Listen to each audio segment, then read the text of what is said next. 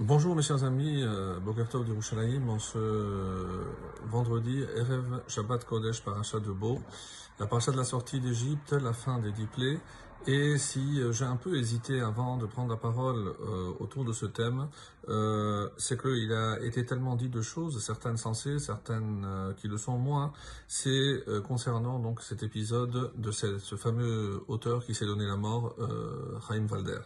Alors, est-ce qu'il s'agit de chercher un coupable? Est-ce qu'il s'agit de prendre plus la défense de ce côté ou de l'autre côté? Évidemment, il ne s'agit pas de chercher un coupable. On sait que Akadosh Baruch nous jugera tous après 120 ans, donc on n'a pas à se faire du souci. Dayan Ha'emet, il y aura un jugement qui correspond à la vérité.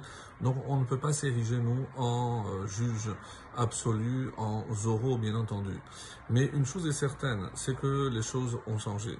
Autrement dit, le, la politique du silence, ne, ne pas parler de certaines choses qui, pendant longtemps, ont été considérées comme tabous, ont laissé de la place à ce venin, puisque c'est littéralement un venin. Et sachez que, comme c'est rapporté dans le Talmud euh, Souka, le traité de Souka, la page 52, un des noms du Yetzer Hara, c'est Ra'al. Ra'al, c'est le poison. C'est-à-dire qu'on peut introduire ce mal à l'intérieur de quelqu'un et qui va petit à petit le détruire de l'intérieur.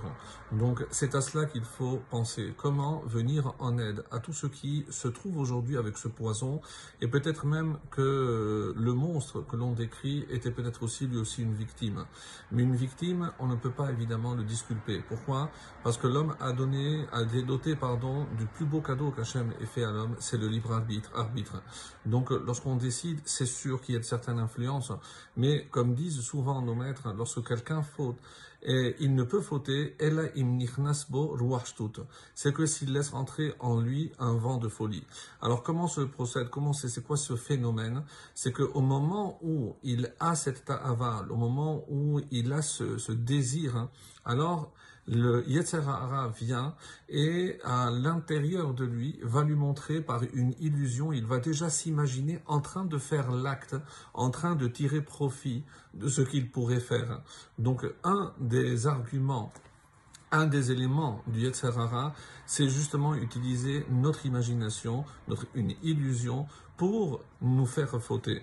La deuxième, c'est que on se cache la réalité, puisqu'on sait très bien que on se ferme les yeux alors que ce n'est pas la réalité. Et je sais que ma tête est en train de me dire autre chose que ce que mon cœur me dit. Et c'est pour ça que le troisième point, et c'est euh, le plus difficile, c'est une fois qu'on a pris une décision, c'est de rester ferme, ne pas se laisser justement euh, inciter à dévier de cette faute. Il y a un terme qui vient du grec qui s'appelle akrasia. C'est, euh, selon la définition, c'est le manque de contrôle de, de, sur nos actions. C'est comme une certaine faiblesse de notre volonté. Et pourquoi notre volonté euh, pourrait-elle pourrait faiblir? C'est parce que malheureusement on est entre les mains du Yetzer Hara.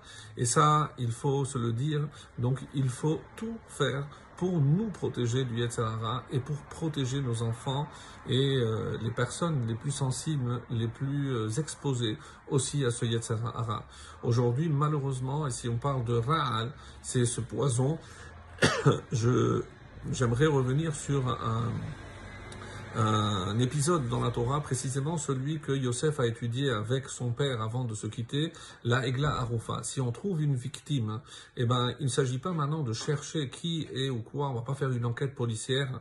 Donc, euh, qui vont être les responsables? L'élite, l'élite religieuse de l'endroit, on va faire venir, ils vont tremper le, le, les mains dans le sang d'une Egla Arufa. Egla Arufa, donc, on va briser la nuque. Et pourquoi cette image de briser la nuque?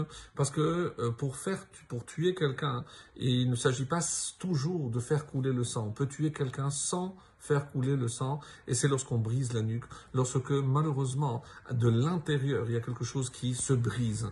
Et c'est ce qui se passe aujourd'hui. C'est pour ça que pour protéger nos enfants, il faut évidemment les alerter. Le mal, le poison est là, donc on n'est pas protégé, et c'est nous, à nous parents, de protéger nos enfants en les mettant en garde contre toutes sortes d'agressions et leur dire qu'il n'est pas question que quelqu'un puisse toucher certains endroits, les faire aller dans certains endroits, que même si c'est des adultes, même si c'est des gens qu'ils connaissent, je pense qu'aujourd'hui, il s'agit de d'extirper ce poison. Et est-ce qu'il ne faut pas se poser des questions concernant ce virus qui se propage tellement vite? On sait très bien que ce sont toujours des comme les ototes, comme les signes, comme les, les, euh, les plaies, ben, ce sont des signes. Et peut-être que ce signe, c'est nous attacher plus fortement à Kadosh Baruch Hu, nous renforcer dans la Emouna, savoir que le protecteur Shomer Israël, celui qui nous protège, c'est Kadosh Baruch Hu, et dès qu'on va relâcher dans la Avodat Hashem, dans la Emouna, et ben là, toutes sortes de mots, M-A-U-X, peuvent pénétrer et là on est désemparé, on est sans protection.